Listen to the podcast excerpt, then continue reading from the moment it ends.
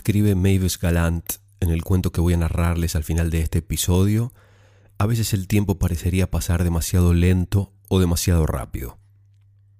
Pero, agrego yo, ambas cosas, rápido y lento, son producto de la mente y por lo tanto invenciones ilusorias. El tiempo no existe para el presente, el tiempo no existe para la verdad, ni para el alma, ni para el espíritu, tal vez tampoco para el corazón. Todas las preguntas relacionadas con el tiempo son inútiles, irrisorias, superficiales, pura vulgaridad. Y las respuestas son placebos, engaños, palmaditas en la cola o en la mejilla.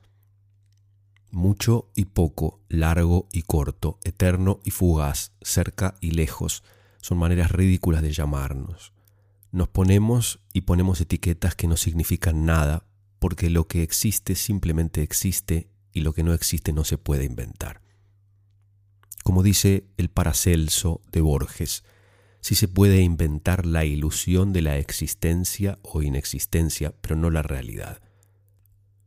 Más aún, se puede vivir en la ilusión y por lo tanto en la negación de la existencia o inexistencia, pero no podemos vivir una realidad en la que elijamos qué existe y qué no.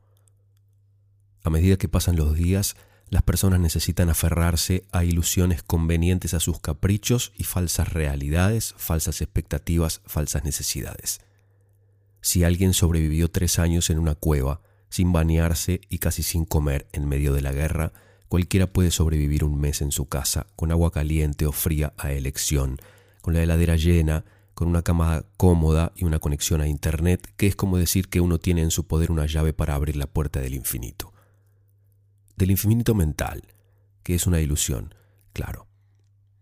Pero volviendo a Mavis Galant y a Clarice Lispector, que en su cuento dice eternidad, vida, mundo, Dios. Lo único real que podemos hacer es quedarnos donde estamos sin interrumpir lo que sucede en nosotros a través de nosotros. Si es angustia, permanecer en la angustia. Si es tristeza, permanecer en la tristeza. Si es miedo, quedarse en el miedo. Si es incertidumbre, en la incertidumbre. Si es alegría, en la alegría. Sin interrumpir con la mente o con el cuerpo lo que sentimos, sin quitarle importancia ni darle demasiada importancia sin movernos, sin arrancarnos lo que nos invade, sin correr hacia ningún salvavidas, sin miedo a morir o a ser engullidos por el monstruo que nos tiene de rehenes. Podemos quedarnos allí. Si deseamos sanar aquello de lo que estamos enfermos, aunque sea una enfermedad que parezca invisible e ilusoria, debemos quedarnos allí, a transitar por lo que nos habita hasta que se termine. Ninguna angustia dura para siempre, ningún llanto es infinito, ningún miedo nos puede destruir, salvo que le agreguemos la carga dramática del apocalipsis, algo que muchísima gente tiene por deporte hacer. Ni quitarle ni ponerle nada al miedo. Permitirle ser lo que necesite ser, permitirle mostrarnos lo que necesite o desee mostrarnos, permitirle permanecer dentro de nosotros y recorrernos por completo sin hacer más que contemplarlo. Esa es la verdad eternidad, vida, mundo, Dios. Va a terminar cuando termine. Vamos a salir cuando salgamos. Va a suceder lo que suceda. Vamos a quedar parados justo en el lugar que nos corresponde. Vamos a resolver como se pueda y como se necesite. Y todo va a estar, como siempre, como tiene que estar. Mientras tanto, pregunto, como preguntó esta mañana en la meditación en grupo que hicimos a través de Zoom mi maestra, si estamos respirando juntos, cada uno consigo mismo y en contacto con su interior. ¿Estamos aislados en realidad? ¿Puede haber alguna separación entre nosotros? El primer cuento de hoy es de un escritor del que no se sabe prácticamente nada. Quiero decir, tal vez alguien sepa. Yo no logré encontrar información suya en Internet y en el prólogo de su libro, escrito por un marqués que no conocía al escritor hasta haber recibido el pedido del editor para escribirlo, no se menciona absolutamente nada sobre el autor. Su nombre es Juan Felipe Tamayo y el libro lleva por título Lagartija y otros relatos. El cuento que voy a narrarles lleva por título 50 Dalasis. El oro viene del sur y el dinero del país del hombre blanco. pero los cuentos maravillosos y la palabra de Dios solo se encuentran en Tombuctú. Te ofrezco oro a cambio que a mí me sobra. Llévate un camello cargado de los ochenta que me acompañan. Uno de estos animales no me hará falta. Hazme una mezquita, una biblioteca o una universidad, que con la carga de oro que contiene vas a quedar más que retribuido. Soy Kankan Mansa Musa, emperador de Malí, y ellos son mi séquito acompañándome a la Meca. Me consideran el hombre más rico del mundo, tan rico que a los expertos de hoy les ha sido imposible calcular mi fortuna, y sin embargo no has oído nada de mi historia. Espero entonces que mi relato usted sea placentero. Al calor de una tarde en Tombuctú, un niño observa cómo la arena se cuela por entre los agujeros de las casas de barro, su rostro negro se torna blancuzco por la tormenta. Ese fino polvo procede del Sahara, Allí mismo, en la ciudad de los 333 santos, comienza o termina el desierto. A pocos kilómetros del Níger inicia su curva hacia la ciudad de Goa. Sus calles de arena, estrechas y sinuosas, todavía conservan en pie la mezquita de Jingareiben. Tú que tuviste una de las primeras universidades del mundo al nivel de la de Bolonia, Oxford, París, Cambridge, Salamanca, Padua, Nápoles, lugar que todavía persiste en pie con sus tres puertas, donde los manuscritos de Al-Andalus pernoctan llenos de sabiduría. ¿Qué nos cuentan esos poemas que hoy recitan desde los más jóvenes hasta los más viejos por cuarenta días?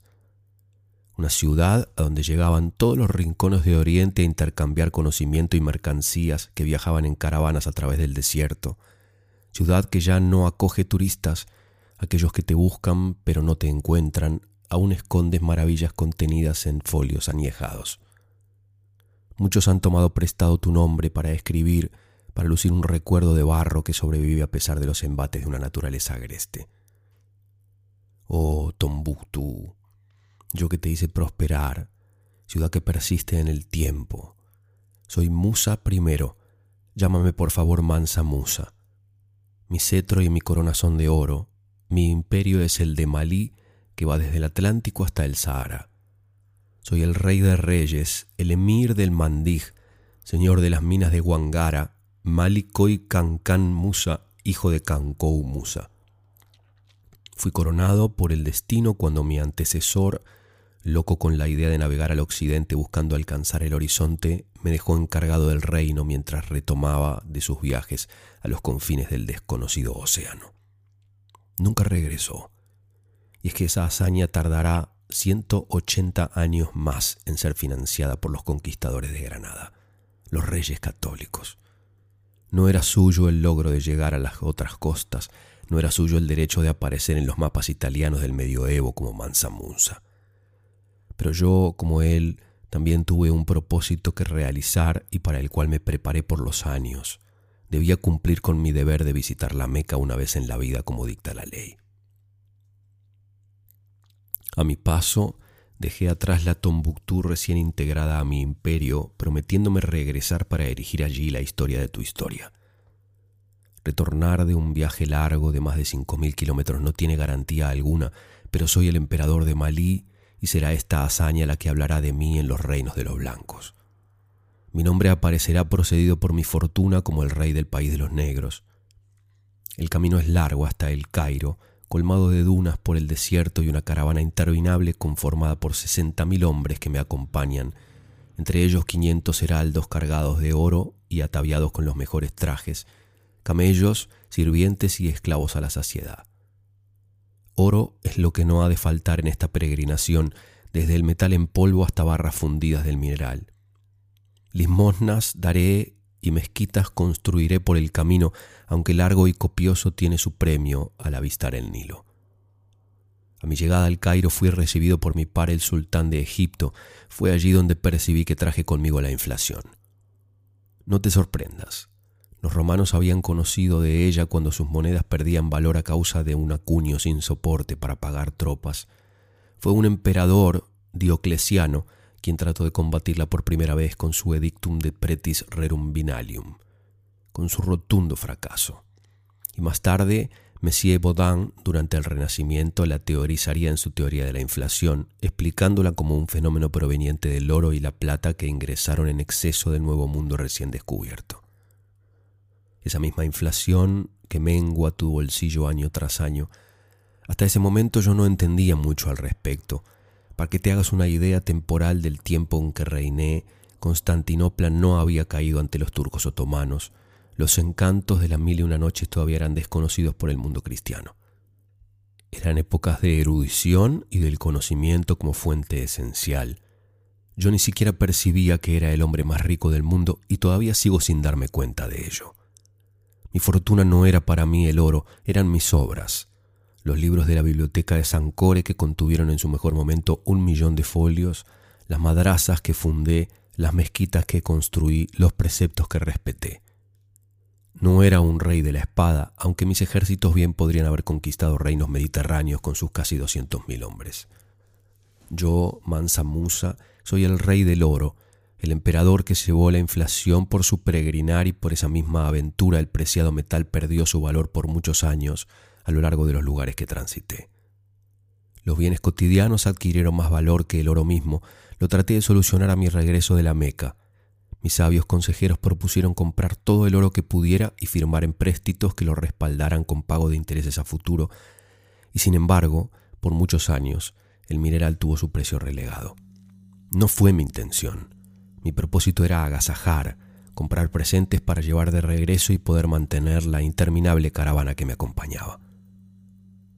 Oh Atlas catalán, que muestras mis dominios al sur del mundo conocido portando en mi mano una pepita de oro, sentado con mi corona, mi cetro y la mirada fija en ese objeto dorado que todavía es codiciado, deseado, incluso venerado por muchos y fuente de tantos males para otros algo que yo tenía en exceso en mi imperio, que circulaba a la par del salitre, siendo la única moneda de trueque con los camelleros de Tuareg que intercambiaban sal por oro.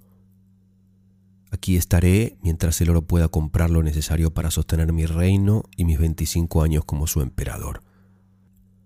Pagaré a los mejores arquitectos como el granadino Abu Hak es Saheli que construirá la mezquita de Dijan Gareben. Niani, Tombuctú, Gao, las ciudades donde descansa mi imperio en el delta del Níger, pero tú, mi preferida, Tombuctú, ciudad de bereberes, árabes, mauritanos, bambas, moros, taurex, franceses.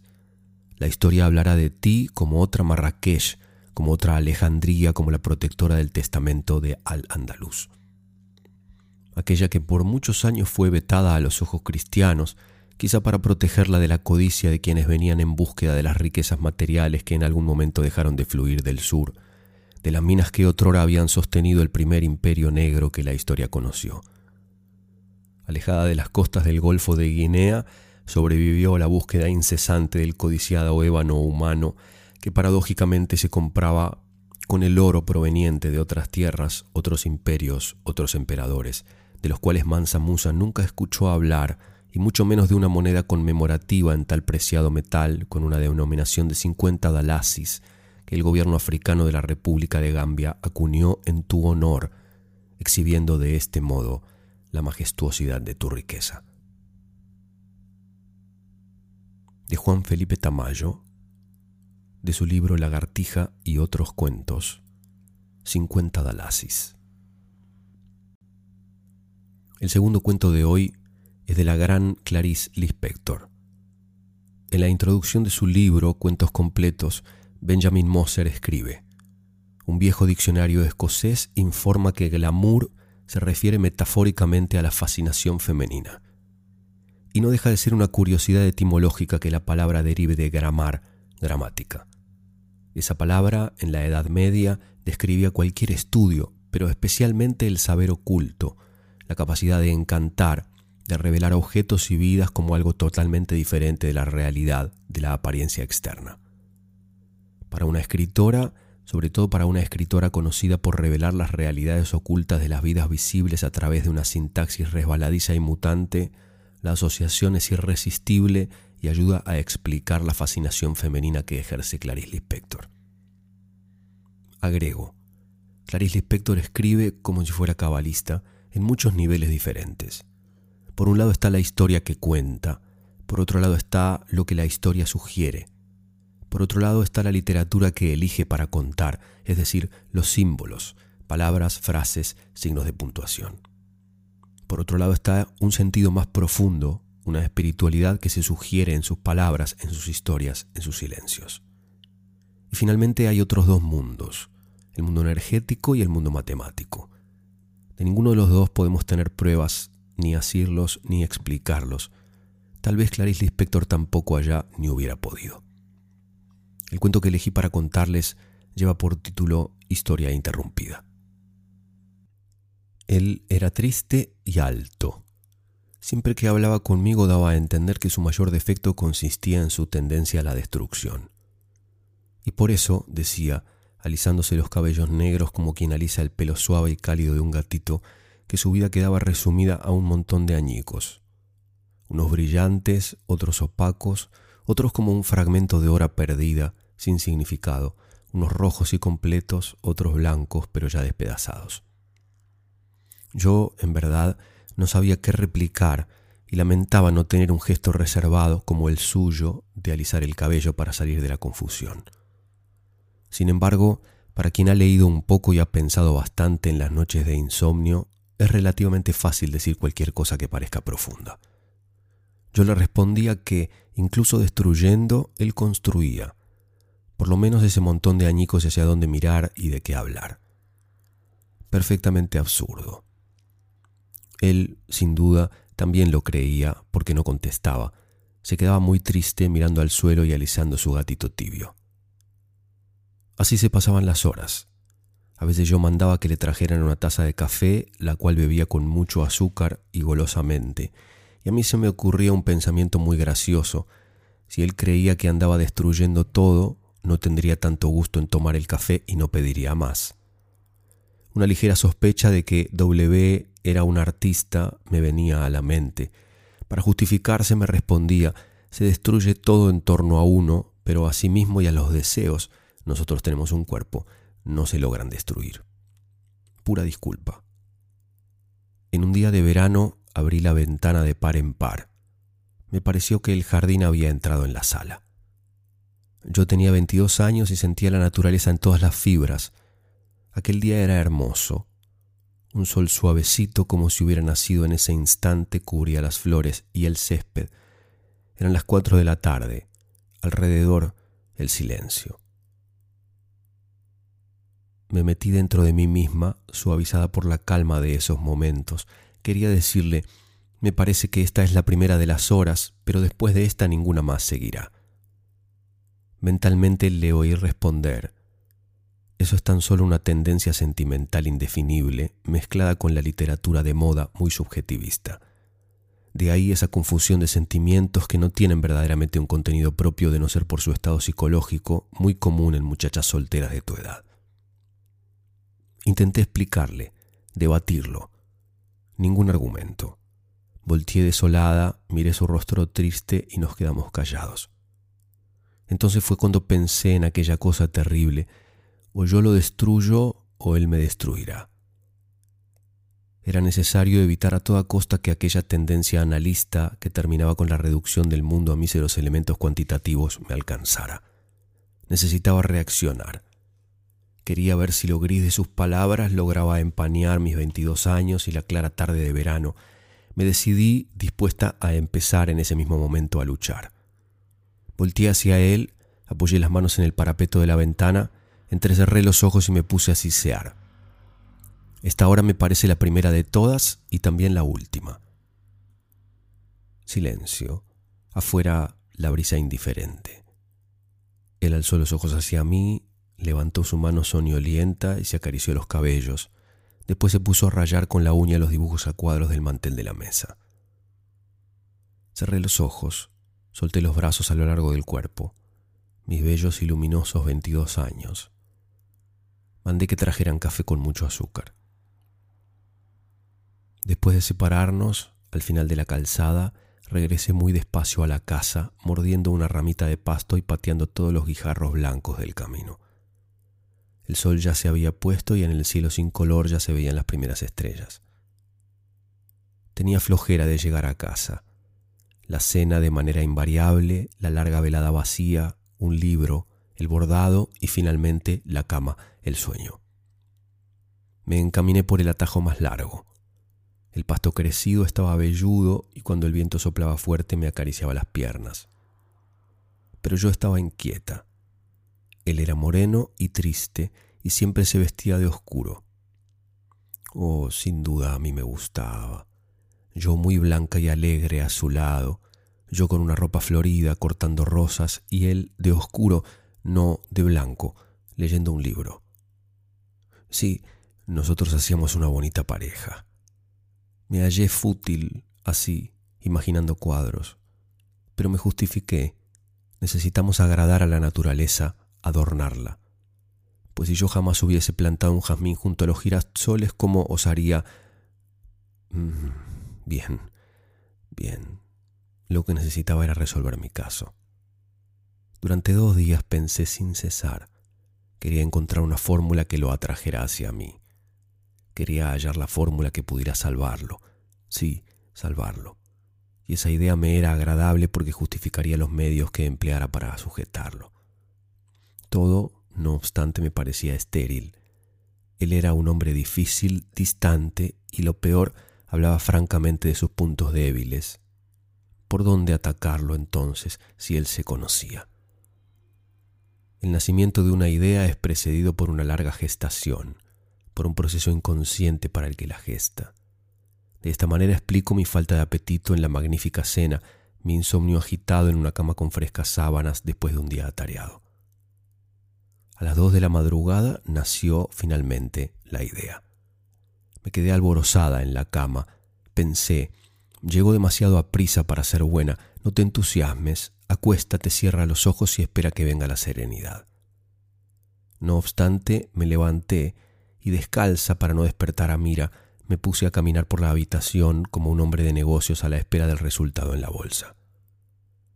Sin embargo, cada vez más me parecía que había hallado la solución. En efecto, hombres como W se pasan la vida en busca de la verdad. Entran por los laberintos más estrechos, ciegan y destruyen la mitad del mundo bajo el pretexto de que cortan los errores, pero cuando la verdad surge delante de sus ojos es siempre de manera imprevista tal vez porque le hayan tomado amor a la búsqueda por sí misma y llegan a ser como el avaro que acumula y acumula únicamente, olvidándose de la primitiva finalidad por la cual se empezó a acumular. El hecho es que con W yo solo lograría cualquier cosa poniéndome en estado de shock. Y de ahí cómo. Les diría, con el vestido azul que me hacía ver más rubia, la voz suave y firme, fijándolo a los ojos. He pensado mucho con respecto a nosotros y decidí que solo nos queda... No, simplemente... ¿Nos vamos a casar? No, no, nada de preguntas. W, nos vamos a casar. Sí, yo conocía a los hombres, y sobre todo lo conocía a él profundamente. Él no tendría el recurso de, su gesto preferido, permanecería estático, atónito, porque estaría frente a la verdad. Yo le gustaba a él y tal vez por eso no había logrado destruirme con sus análisis. Yo tenía 22 años. No logré dormir durante el resto de la noche. Estaba tan despierta que los ronquidos de Mira me ponían de los nervios y hasta la luna, muy redonda, partida a la mitad por una rama de hojas finas, me parecía defectuosa, con una hinchazón de un lado y excesivamente artificial. Quería encender la luz pero ya oía de antemano las quejas de Mira a mamá al día siguiente. Me levanté con el ánimo de una muchachita el día de su boda. Cada acto mío era una preparación, lleno de finalidades, como parte de un ritual. Pasé la mañana agitada pensando en la decoración del ambiente, en la ropa, en las flores, en las frases y en los diálogos. Después de eso, cómo encontrar la voz suave y firme, serena y tierna. Continuando con aquella fiebre, yo corría el riesgo de recibir a W con gritos nerviosos. W, nos vamos a casar inmediatamente, inmediatamente. Tomé una hoja de papel y la llené de arriba a abajo. Eternidad, vida, mundo, Dios. Eternidad, vida, mundo, Dios. Esas palabras mataban el sentido de muchos de mis sentimientos y me dejaban fría por unas semanas. Yo me descubría a mí misma tan minúscula. Pero en realidad yo no quería permanecer fría, deseaba vivir el momento hasta agotarlo. Necesitaba tan solo conquistar un rostro menos ardiente. Me senté para elaborar una prolongada costura. La serenidad fue volviendo poco a poco, y con esta una profunda y emocionante certeza de amor. Pero pensé, no existe realmente nada, nada para que yo pueda cambiar los instantes que vienen. Solo dos o tres veces en la vida se experimenta tal sensación y las palabras esperanza, felicidad, nostalgia, descubrí que se relacionan con ella. Y cerraba los ojos y lo imaginaba tan vivo que su presencia se tornaba casi real, Sentía sus manos sobre las mías y un ligero mareo me atolondraba. Ay, Dios mío, perdóname, pero la culpa es del verano. La culpa es de que él sea tan guapo y moreno y yo tan rubia. La idea de estar sintiéndome feliz me llenaba tanto que necesitaba hacer algo, alguna bondad para no quedarme con remordimientos. ¿Y si yo le diera el cuellito de encaje a Mía? Sí, ¿Qué es un cuellito de encaje, aunque bonito, delante de eternidad, vida, mundo, amor? Mira tiene 14 años de edad y es muy exagerada. Por eso cuando entró jadeante en la habitación y cerró la puerta tras ella, con grandes gestos le dije, toma un vaso de agua y después cuéntame cómo la gata tuvo 30 gatitos y dos perritos negros. Clarita dijo que él se mató. Se mató de un tiro en la cabeza. ¿Es verdad? ¿Sí? Es mentira, ¿no es así? Y repentinamente la historia se interrumpió. No tuvo al menos un final grato. Terminó con la brusquedad y la falta de lógica de una bofetada en pleno rostro. Estoy casada y tengo un hijo. No le puse el nombre de W y no acostumbro a mirar hacia atrás. Tengo todavía en mente el castigo que Dios le dio a la mujer de Lot. Y solamente escribí esto para ver si lograba encontrar una respuesta a preguntas que me torturan de vez en cuando perturbando mi paz. ¿Qué sentido tuvo el paso de W por el mundo? ¿Qué sentido tuvo mi dolor? ¿Cuál es la hilación de estos hechos con eternidad, vida, mundo, Dios. De Clarice Lispector. Historia interrumpida. Quiero agradecer a cada oyente que me escribe mensajes. Les comparto solamente un par. Hola, mi nombre es Jazmín Argons. Soy argentina, tengo 23 años. Hace ocho meses vine a vivir a Australia y hace tres que trabajo en un campo a dos horas al sur de Sydney. Antes de venir acá no sabía de la existencia de los podcasts.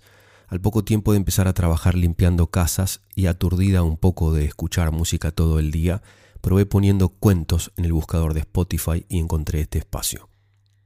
Lo que más me gusta de él es que sea quien sea el que le haya puesto play al capítulo y cualquiera sea el contexto en el que se encuentre, está buscando darle un mimo a la cabeza, dejarla disfrutar de la imaginación, regalarle un estímulo nuevo, recordarle que es libre. Creo que hoy es tanta la información que incorporamos diariamente que no le dejamos espacio a la simpleza de estar bien como estamos y dejarnos llevar.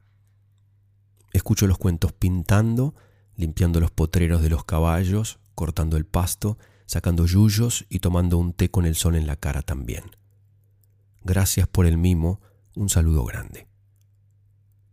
Gracias, Jazmín. Me alegra que se reciba como un mimo. No haría un podcast de ningún tipo si creyera que lo que ofrezco es solo información o entretenimiento para la mente. Me escribe Jackie Zimmerman. Hola Norberto, te quería decir gracias.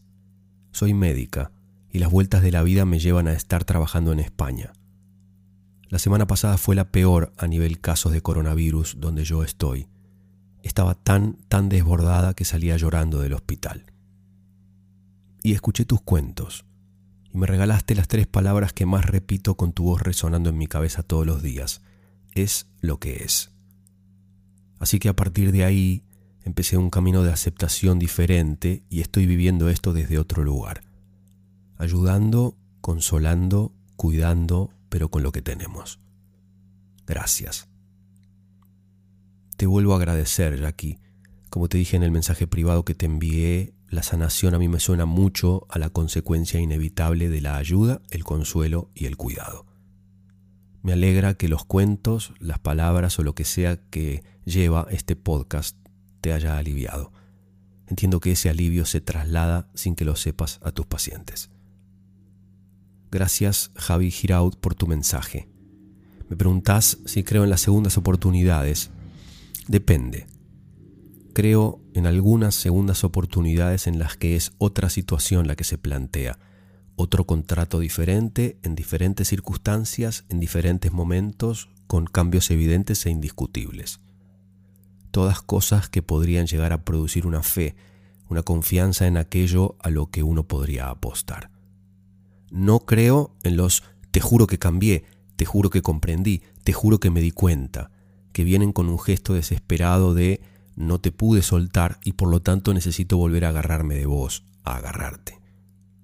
La mayoría de esas supuestas segundas oportunidades son simplemente una estela de la primera oportunidad, como un rebrote del virus del que uno supuestamente ya está curado. No creo en volver a apostar a lo mismo si no hay una garantía, una certeza evidente en que esta vez definitivamente va a ser distinto. Volver a lo de antes sin haber cambiado y aprendido de la experiencia, pero no con la mente, sino con todo el ser. Volver a lo mismo sin tener pistas claras de que el otro ha cambiado y aprendido de la experiencia. Volver a lo mismo sin que haya pasado suficiente cantidad de vida en el medio y sin haber soltado del todo. Repito, sin haber soltado del todo, es volver para repetir el fracaso. Dicen los que saben que entonces no existe en realidad volver porque nada vuelve, sino que todo sigue hacia adelante. Uno puede reencontrarse después de muchos años con las mismas personas o con algunos proyectos que parecen lo mismo porque se llaman igual, pero no son. La pregunta es, Javi, ¿han pasado suficientes años como para que haya habido lugar a haber soltado de verdad del todo, haber hecho el duelo completo y para que se hayan producido cambios verdaderos y trascendentes? Esa es mi respuesta, Javi. Seguramente no es la que querías escuchar, pero es la que es. El último cuento de hoy es de una escritora canadiense llamada Mavis Galant, a quien Alice Munro llama maestra. Fue periodista, pero a los 26 años se mudó a París para dedicarse por completo a escribir. Se la conoce sobre todo por sus cuentos cortos, pero también escribió otras cosas. Ganó muchísimos premios. Este libro tiene sus cuentos completos, del que voy a narrarles cuando éramos casi jóvenes. En Madrid, hace nueve años, vivíamos de pensar en el dinero. Nuestras amistades se nutrían con la charla del dinero que esperábamos tener y de lo que pensábamos hacer cuando llegara. Éramos cuatro, dos hombres y dos mujeres. Los hombres, Pablo y Carlos, eran primos. Pilar también era pariente de ellos. Yo ni era pariente ni española y era amiga de ellos casi por error. Lo que teníamos en común es que todos estábamos a la espera de dinero. A diario iba a la oficina central de correos y hacía la ronda de bancos y agencias de viaje a los que podían llegar las cartas y el dinero. No sabía con seguridad cuánto sería ni a dónde iba a llegar, pero lo veía cabalgar a través de una larga arcada que parecía el arco iris. En aquellos días yo andaba siempre en busca de señales. Veía señales en el humo de los cigarrillos, en el modo como caía la ceniza y en las cartas. Me echaba las cartas tres días a la semana, los lunes, los miércoles y los viernes. Los martes, jueves y sábados no eran buenos porque las cartas callaban o eran evasivas, y los domingos mentían. Creía que esos signos, la ceniza, el humo y lo demás, me iban a decir qué rumbo tomaría mi vida y qué pasaría a partir de ahí. Creía firmemente en el libre albedrío, algo que despreciaba la mayoría de la gente que yo conocía, pero también era supersticiosa. Bajo mis párpados veía el 9 de tréboles, una carta excelente, y el 10 de corazones, que es aún mejor moralmente hablando, ya que implica ganar a través del esfuerzo. Veía los haces de tréboles y diamantes y la J de diamantes, que es el cartero. Aunque Pablo, Pilar y Carlos no esperaban nada en particular, es más, no tenían nada que esperar excepto la fortuna, se ponían nerviosos por el cartero y les aliviaba verlo venir. Nunca pensaban que el cartero no iba a llegar o que su llegada podría ser intrascendente. Carlos y Pablo eran de un pueblo de las afueras de Madrid, no tenían parientes cercanos en la ciudad y compartían una habitación en un piso de la calle Hortaleza. Yo vivía en una habitación justo a la entrada, así es como nos conocimos. Pilar, que tenía 22 años, la más joven de los cuatro, vivía en un pisito propio. Se había casado con el hermanastro de Carlos a los 17 años y llevaba tres viuda. Estaba deseando casarse otra vez, pero tenía miedo de ser ya demasiado mayor. Carlos tenía 29 años y era el mayor. Pablo y yo estábamos entre ellos dos. Carlos trabajaba en un banco. Su salario era tan bajo que casi no podía subsistir y había contraído deudas en todas partes. Pablo estudiaba Derecho en la Universidad de Madrid. Cuando no tenía nada que hacer venía conmigo a hacer la ronda. Esta ronda duraba casi todo el día y se había convertido en algo importante, ya que pasado un tiempo el hecho de esperar se volvió más legítimo que aquello que se esperaba.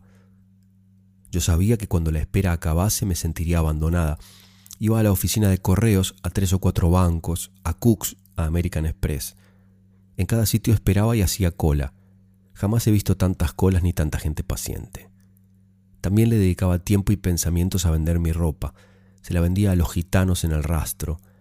Una vez conseguí un dólar cincuenta por un abrigo y una falda, pero me lo robaron del bolsillo cuando me paré a comprar el periódico. Me pareció tropezar con el ladrón, pero cuando dije perdón, él asintió y se fue de allí rápidamente. Era un hombre que estaba cerca de la treintena, Todavía puedo ver su cuello vuelto y su cabeza por detrás. Me llevé la mano al bolsillo para pagar y el dinero ya no estaba. Cuando no estaba haciendo cola o liberándome de ropa, iba a ver a Pilar. Si hacía buen tiempo nos sentábamos en su balcón y junto a la cocina cuando hacía frío. No nos daba vergüenza ir a la confitería de enfrente y negociar en fracciones de céntimos 50 gramos de chocolate que después compartíamos escrupulosamente. Pilar estaba en paro pero tranquila. Pablo estaba en paro, pero lo llevaba fatal. No he conocido persona que llevara peor estar sin trabajo. También era el único de nosotros que tenía algo de dinero. Su padre se lo mandaba para la habitación y la comida y contaba con una asignación extra de su padrino, que era propietario de un hotel en una de las costas. Pablo era moreno, de pelo rizado y achaparrado, con esa cabeza grande y esos ojos opacos que se suelen ver por las calles de Madrid. Era uno de esos nuevos españoles que formaba parte de la primera generación que había llegado a la madurez bajo Franco, esa generación de la que se mostraban tan orgullosos los periódicos. Solo que él ahora debiera estar, seguro que lo está, bien entrado en la treintena y ya no se puede decir que sea nuevo.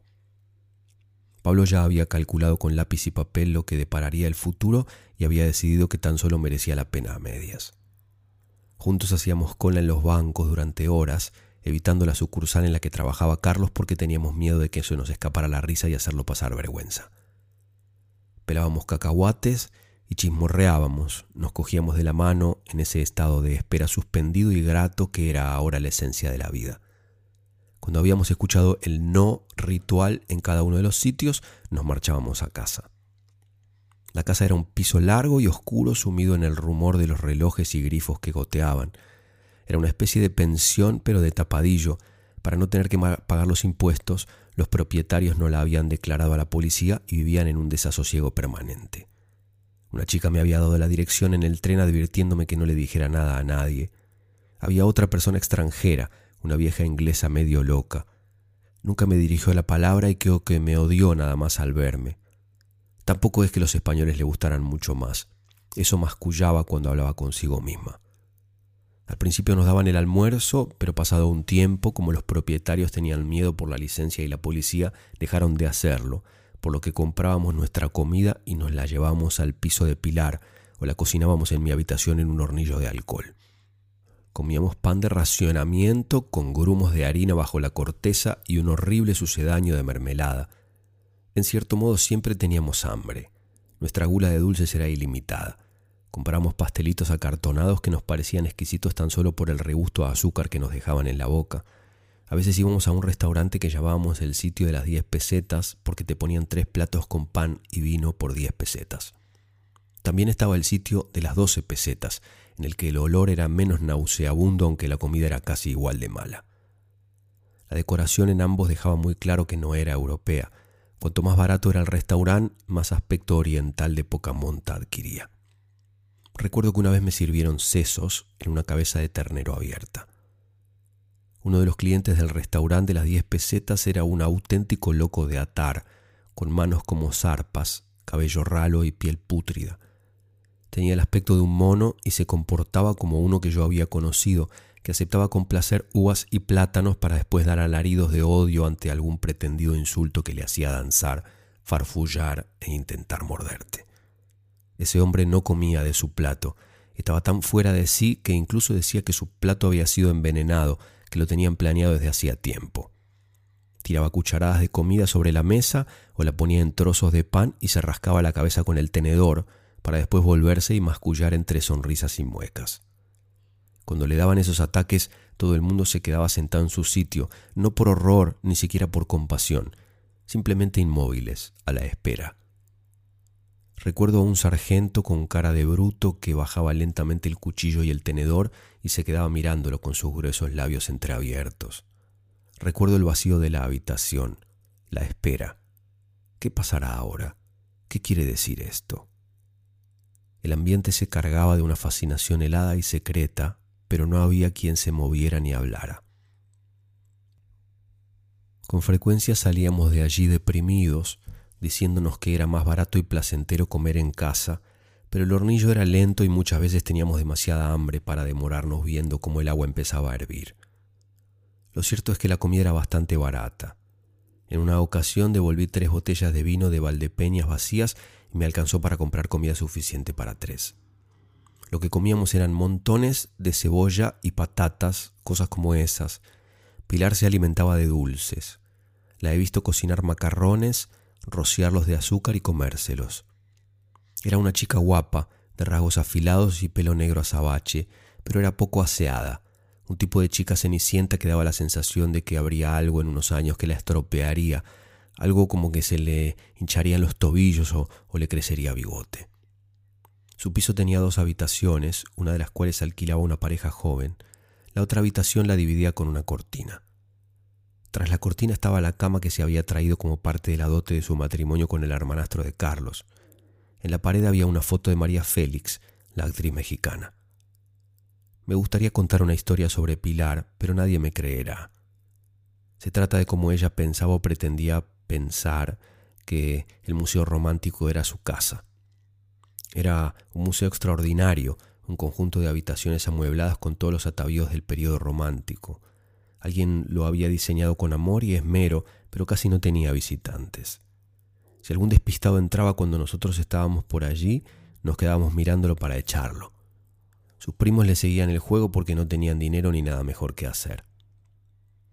Veo a Pilar sentada en un sillón, con elegancia, y a los chicos de pie o apoyados contra la chimenea. Digo chicos porque nunca pensé en ellos como hombres. Yo estoy junto a la ventana volviéndoles la espalda. Lo desapruebo y se nota. Me siento como una mojigata. Tiro de la persiana pintada para ver la calle y que un tranvía que pasa me lo confirme. Estamos en el siglo XX y Pilar clama con una angustia sincera. Dios mío, haced que pare. Lo está estropeando todo. No quiero tus tontos cuentos de hadas, me oigo decirle con grandilocuencia. Estoy intentando librarme de los míos. He conocido a gente como tú, dice Carlos. Te crees que puedes librarte de todo tu equipaje, religión, política, ideas, todo. Pues no puedes. Los otros dos bostezan con mucha razón. Carlos y yo somos dos pesados. De todos ellos, era con Carlos con quien me entendía mejor, pero nos peleábamos por todo nos habríamos peleado por un pedazo de papel. Él era pesimista y yo detestaba ese temperamento, peor aún, detestaba su rostro. Se parecía a cierto tipo de suizos, de sudafricanos o neozelandeses. Era desconfiado y tenía un aspecto ligeramente anglosajón. No era la cara de pan del inglés, ni la del canario del suizo, ni la del lagarto o halcón. Era un rostro sin acabar, esa cara indecisa que uno asociaría a un aspersor, un martini, a alguien que tontea en el amor y la amistad, que hace locuras con la cuenta corriente y tiene miedo de abrir su corazón.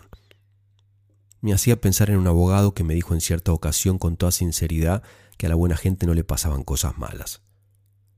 Carlos no tenía la culpa, claro está. Yo podría haber evitado mis prejuicios, los cuales había arrastrado a España junto con mi pasaporte, pero él no podía evitar el aspecto que tenía. Pilar estaba desequilibrada, pero era maja. Lo que necesitábamos era, y en eso estuvimos todos de acuerdo en muchas ocasiones, una persona que reuniera todas nuestras mejores cualidades, las cuales no éramos tan modestos para evitar nombrar. De vuelta en casa, después de ir al Museo Romántico, me hicieron echar las cartas. Hice la rueda pequeña, el cuadrado mágico, el abanico, el círculo celestial y el tridente. Había buenas noticias para todos excepto para Carlos, pero como era domingo ninguna de ellas contaba. ¿Eran típicos españoles? No sé cómo es un típico español. No bailaban ni tocaban la guitarra. La verdad, la muerte y la piromanía no acechaban en sus ojos oscuros, o al menos nunca lo vi. Estaban en la más absoluta de las miserias. La diferencia entre ellos y otras tres personas sin blanca cualesquiera residían en su particular pasividad, como si todo hubiera sido ya dispuesto por adelantado. Dejando a un lado la catástrofe, la muerte y la revolución, ya no podía ocurrir nada más. Cuando caminábamos juntos, sus pasos aminoraban la marcha, como si a los tres los persiguiera la misma renuncia a continuar andando.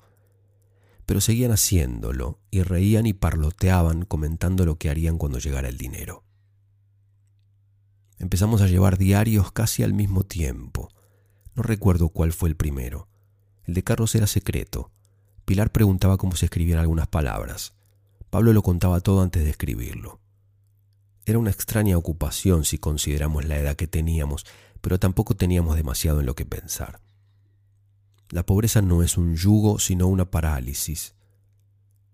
Nunca he vuelto a Madrid. Mis recuerdos son de plazas y de monumentos, de cosas que son gratis o baratas. Nos veo envueltos en abrigos, con los guantes y las bufandas, luchando contra el viento helado, avanzando a trompicones hacia el sitio de las diez pesetas. En otro de mis recuerdos hace tanto calor que a duras penas podíamos llegar hasta el parque en que nos sentaríamos bajo los olmos y leeríamos el periódico.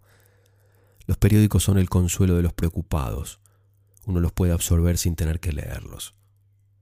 Yo a veces visitaba las bibliotecas, la del Instituto Británico y la americana, pero no era capaz de meter las narices en un libro aunque me fuera la vida en ello. La sola visión de la poesía me daba asco y me era imposible intentar comprender una novela, ni siquiera recordar los nombres de los personajes. Por más raro que parezca, no teníamos miedo. ¿Qué era lo peor que podía pasar? El único miedo del que guardo memoria es una inquietud que nos pegó Carlos. Él rondaba los 29 y veía el fondo de un pasillo al que nosotros aún no habíamos llegado. Nos hizo tenerle tanto miedo a llegar a los 30 que incluso la pobre Pilar estaba preocupada a pesar de que todavía le quedaban ocho años de gracia. A mí también me horrorizaba. Ya no estaba en absoluto en mi primera juventud y no se podría decir que mi estado vital fuera ningún misterio. Sin embargo, sentía que había hecho todo lo que podía hacer con mi libertad y que ahora tenían que ser las circunstancias, esos imponderables, las que habrían de echarme una mano. Yo les daba todas las oportunidades posibles. Estaba en una ciudad en la que no conocía ni un alma excepto a esos pocos que me había encontrado por casualidad. Era una ciudad en la que la mentalidad, el sonido del lenguaje, las esperanzas y las posibilidades, incluso el aspecto de la gente en las calles eran tan extraños como cualquier cosa que yo misma pudiera haber inventado. La elección de ir allí había sido deliberada, tenía un plan. Mi propia personalidad me parecía poco definida. Yo creía que esto era una desgracia exclusiva para mi persona. Pensaba que si me ponía ante un fondo con el que no hubiera posibilidad de fundirme, aparecería alguna línea por sí sola. Pero no había funcionado. Me había adaptado demasiado rápido. No había tardado nada en adoptar la forma de hablar y los movimientos, incluso la misma expresión en mi rostro de ese Madrid de mala muerte. Estaba más con Pablo que con ningún otro, pero es Carlos a quien mejor recuerdo. ahora me arrepiento de lo mucho que nos peleábamos.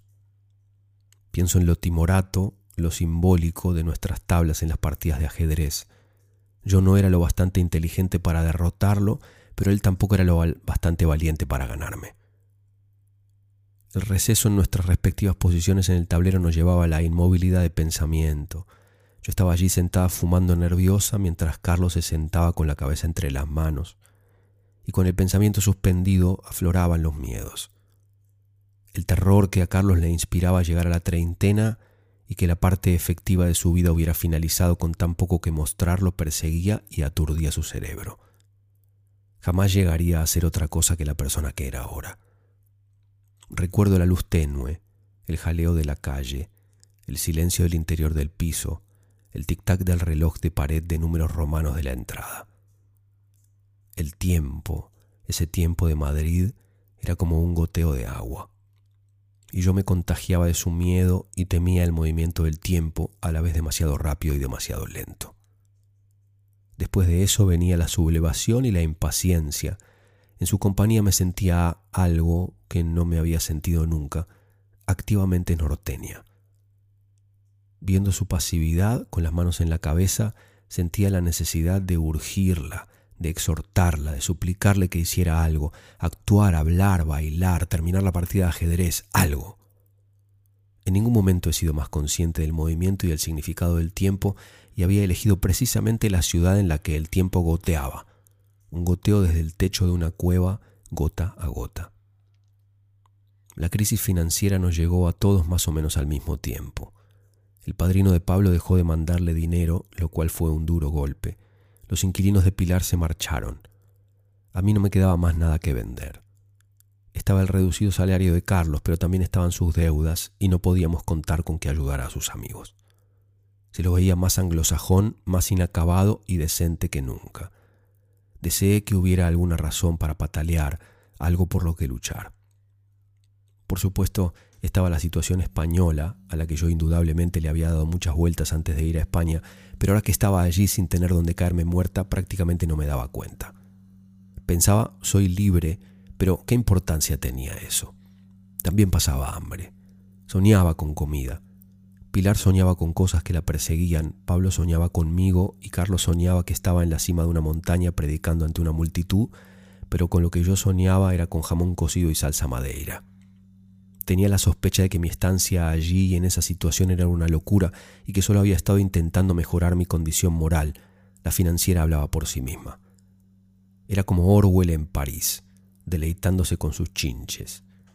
Si se trataba de eso, entonces estaba muy claro muy protestante en su conjunto, pero no podía decir nada más que eso. Un día hice una tirada de 48 cartas, la gran rueda. Las cartas predijeron traición, ruina, enfermedades, accidentes, cartas que traían malas noticias, desastre y dolor. Hice mi ronda. En uno de los lugares había llegado mi dinero. Estaba salvada.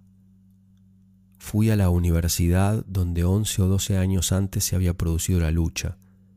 Parecía una urbanización de los suburbios sin terminar, con mucho barro, sus edificios blancos y sus árboles raquíticos. Esperé en la cafetería en la que Pablo tomaba su café amargo y cuando entró le di las noticias. Fuimos hasta el corazón de Madrid en un tranvía que se bamboleaba. Pablo callaba. Yo pensaba que estaba encantado y sobrecogido en realidad debería de estar digiriendo el hecho asombroso de que yo había estado esperando algo y de que mi deambular por los bancos no era una manía inocente como la de Pilar en el Museo Romántico. Mi concepción de la vida, libre albedrío más imponderables, parecía verse justificada de nuevo. Tenía los imponderables en mi bolsillo y el libre albedrío comenzaba a rodar. Durante el trayecto en el tranvía decidí que iría a Mallorca, alquilaría una casa Invitaría a los tres a pasar unas largas vacaciones y me iría con un perro que había visto.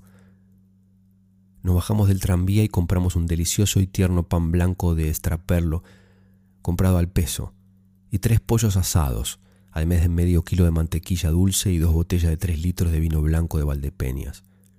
Compramos un poco de crema de castañas y turrón, del resto no me acuerdo. Hacia el final de nuestro almuerzo, y antes de que se acabara el vino, Carlos hizo un comentario feo. La diferencia entre tú y nosotros es que a ti al final siempre habrá algo que venga a rescatarte. A nosotros no vendrá nada a rescatarnos de ninguna parte. Probablemente lo has sabido durante todo este tiempo. A nadie le gusta que lo acusen de impostor. Me enfadé muchísimo y rápidamente volví el comentario en su contra. Estaba dando muestras de autocompasión. Dar pena era parte esencial de su carácter, lo decían las cartas. Todo lo que pude sacar de sus tiradas fueron combinaciones de dos y tres, miedo abyecto a las amenazas anónimas y preocupación por la traición de sus amigos. Este ataque lo hizo callar, pero demostraba que mi carácter no había mejorado en absoluto con mis infortunios. Me defendí contra la acusación de farsante. Mi existencia se había caracterizado por la espera y yo también dije que esperaba algo tangible pero ellos habían creído que yo esperaba en el sentido que ellos dan a la palabra, esperar al verano y después al invierno, al lunes y después al martes, esperar, esperar a que el tiempo gotee dentro de la piscina. Ya no hablábamos de lo que podríamos hacer si tuviéramos dinero, yo pensaba en Mallorca. Sabía que si los invitaba nunca vendrían. Eran educados, comprendían que mi nueva fortuna me dejaba fuera. No me dieron evasivas, sino que se lo tomaron bien. No tenían planes, así que simplemente cerraron filas. Hablamos de un futuro lejano en que recordaríamos a Carlos y sus miedos. Hablamos de los 30 como si nos estuviéramos introduciendo en aguas subterráneas heladas, como si fuéramos a sumergirnos y quedarnos tal como estábamos, primero Carlos, después Pablo y yo, por último la pequeña Pilar. Aún tenía que esperar ocho años, pero ocho se convertirían en siete y siete en seis, y ella lo sabía. No sé qué fue de ellos o cómo eran cuando llegaron a cumplir los 30. Me fui de Madrid. Escribí durante un tiempo, pero nunca me contestaron. Finalmente fueron apresados, no por el tiempo, por mí, por el congelamiento de la memoria. Y cuando miré en el diario que llevaba en aquellos días, todo lo que pude encontrar fueron descripciones del clima.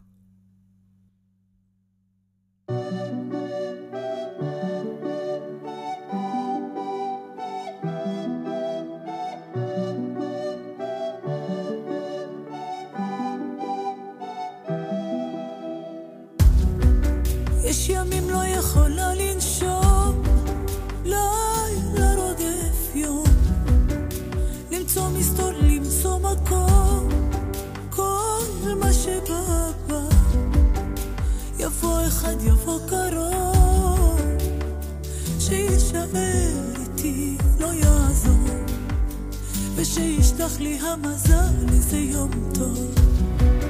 יש ימים לא יכולה לנשום לילה רודף יום.